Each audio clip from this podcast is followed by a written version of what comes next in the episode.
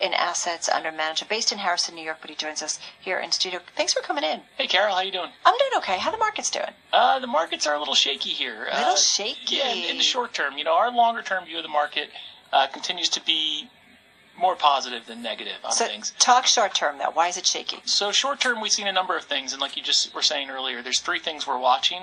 The first is the IPO market and the froth in the new issues, and uh, there we're looking at. I mean, we've seen a big increase in IPOs this year, but not only the big increase. That's not necessarily a worry. It's the size of the IPOs. So before yesterday, the uh, the King uh, Digital, yeah. King, Digital IPO, there hadn't been there, we've gotten more than 40 IPOs without um, without an offering of more than 250 million dollars. So it's been about and this year we've seen eight percent of all offerings have only been above 250 million. Last year it was more like 25 percent. So this is telling me there's not a lot of institutional demand for these specific issues. And now when you get a lot of these issues, it sort of floods the market, and then we know going forward we're going to see uh, more supply in secondaries down the line. Um, and then the failure. So that they're smaller. Well, there's there's smaller issues to begin with. So if they can't get a big slug out early, they're going to have put that slug out in the uh, in the secondary in a secondary offering down the line. Um, and then King Digital couldn't even hold its IPO price. So we do finally get a decent size. Is that IPO. though like a company specific thing? I mean, everybody was so concerned that they're kind of a one hit wonder. That so much of their revenue revenue is you know based on Candy Crush. Is that an isolated story, or can you kind of pull that into your thinking? Well, I, I think I mean yes, certainly there's questions about it, but we did finally get a big, bigger IPO, and it, it the syndicate bid couldn't even Didn't hold. do well. And so I mean, it was one of the worst IPOs from its offering price to the close of that size uh, that we've seen in in quite a long time. So um, you know, until we see sort of this IPO market slow down.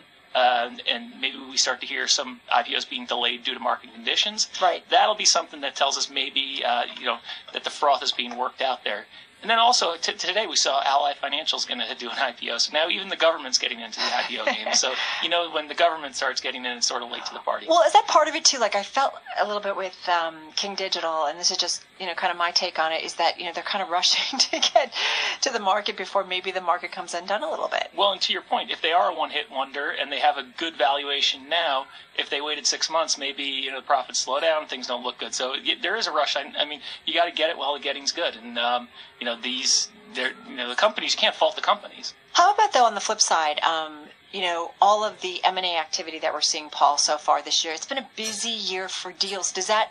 How does that kind of play into your thinking? Well, that is a positive, and what we did see beginning this year is we not only saw the acquired companies getting bid up when they and that deal was announced, the acquirer was getting bid up. Exactly. So that, that that is something longer term. To your point, to what I was saying before, longer term, we have a positive view on the market because the market is rewarding companies that are taking initiative and not just uh, sitting on on cash.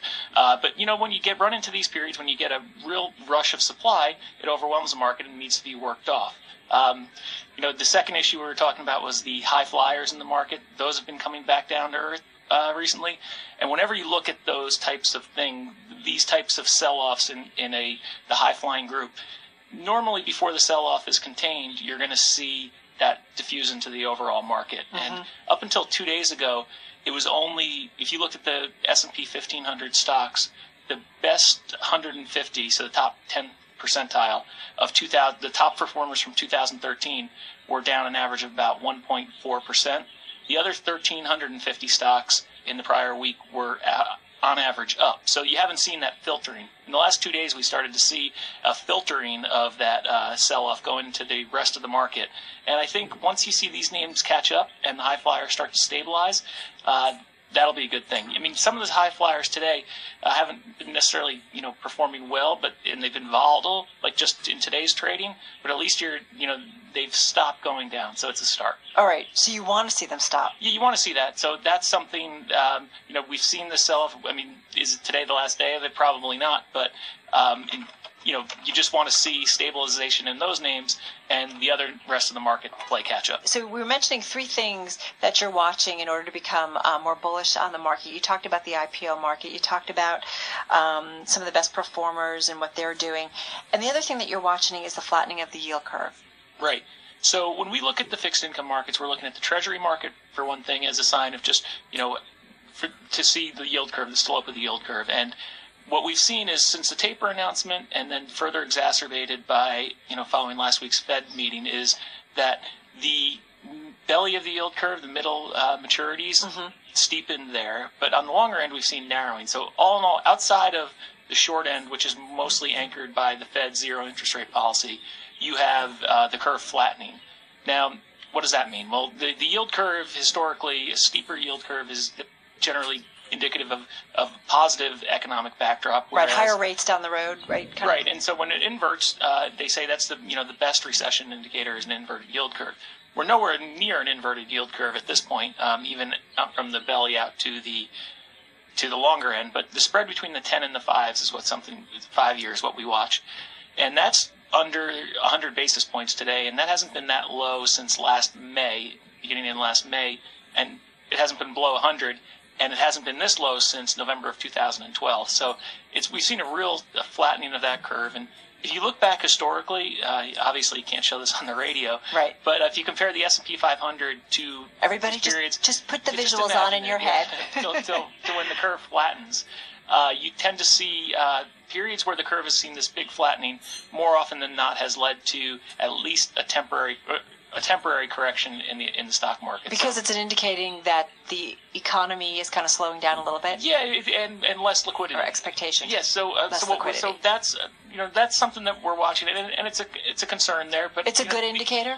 It, you know, I'd say two thirds of the times when we've seen a big, at least two thirds of the times when we've made more like three quarters that we've seen a big a flattening in the curve there, we've seen uh, equities, you know, correct somewhat. Um, and then, you know, we're, we're, looking, we're approaching the time when the Fed's going to be out of the picture and the tapering, you know, they're going to fully taper. And the past two periods since Q, QE1 started, mm-hmm. um, you know, both times the Fed has been out of the market, we've seen a real um, flattening of the 10 year yield. And um, we've seen a decline in the stock market. So, you know, right now, those aren't necessarily moving in the right direction for the stock market. You know, things could change going forward, but until we see that, it's a cause for concern. How much do you think the Fed is watching what's going on in the financial markets? I bring it up because we talked with Jim Bianco yesterday, and he brought up the point um, over at Bianco Research that he thinks that they're going to be watching very closely the financial markets and will probably, to some extent, adapt around what they do. Oh, I mean, I, I think, I mean, I, I, think that I would agree completely that I think the Fed is watching the stock market and the the bond market more now than they ever have been. And just to the point where you, you've, I mean, during Bernanke's tenure, you heard mentions of and references to the stock market more often than you did under most other Fed chairmen. So I, I think they are watching it uh, very closely. And um, you know, I, at this point, I mean, like like I was saying earlier, we've seen a big pullback in the high flyers. The overall market is is only down a couple of percentage points. So I don't think they're worried at this point at any stage. At, at, at this point, and then looking at signs of risk in the credit markets, mm-hmm. conversely, is like we look at high yield spreads and CDS spreads, and there, you know, we haven't seen a real uh, widening of spreads in the high yield market. So that's that's a good thing. It's telling us that people aren't necessarily over overly concerned. Right. Uh, just the you know the liquidity may be a little bit less. People are ringing in their horns a little bit, but I don't think there's a real lot of um, panic at this point. All right. On. So you say for the shorter term, you guys aren't buying into any of the weakness that we're seeing, but but you do like the market longer term. So, um, what's what's your advice to investors based on what you're seeing? Well, I, I think I mean the stock market, just like anything else, when prices are lower, that should be a good thing for investors as a consumer. Value uh, guys, like, you like to buy it. things when they're lower price rather than high price. It doesn't always seem that way in the market, uh, but you know we investors, uh, if you have cash to put to work, I mean, maybe not necessarily today, but when you start to see uh, stabilization in these, you know, biotech stocks and these internet stocks starting to get a little bit steady, um, you know, you maybe not necessarily in those individual stocks, but start putting money to work because I mean, the longer term, we think the stock market is and the equity market is going to do well and provide better returns than the fixed income market. I hate to put you on the spot, but that's what we do around here. Financials, which are so much in the news, they're your top um, number three best performing group so far here in 2014.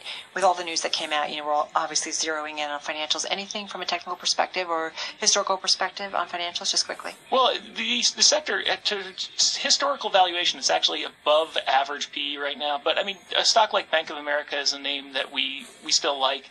Uh, Citigroup is down sharply today. That's a name that, you know, like if you're looking to put money to work, maybe that's a name that an investor can step in and it, it's had a big drop off and it's uh, you know you're getting a lot better value today than you did yesterday. Well, a lot, a lot cheaper today than it was yesterday. Yeah. That's for sure. Paul, thank you so much. Thanks for having me. We really love all your information. Paul Hickey, co-founder of Bespoke Investment Group, $5.6 million in assets under management, joining us here in studio on Taking Stock. I'm Carol Masser, my co-host Pimm Fox, and you are listening to Bloomberg Radio.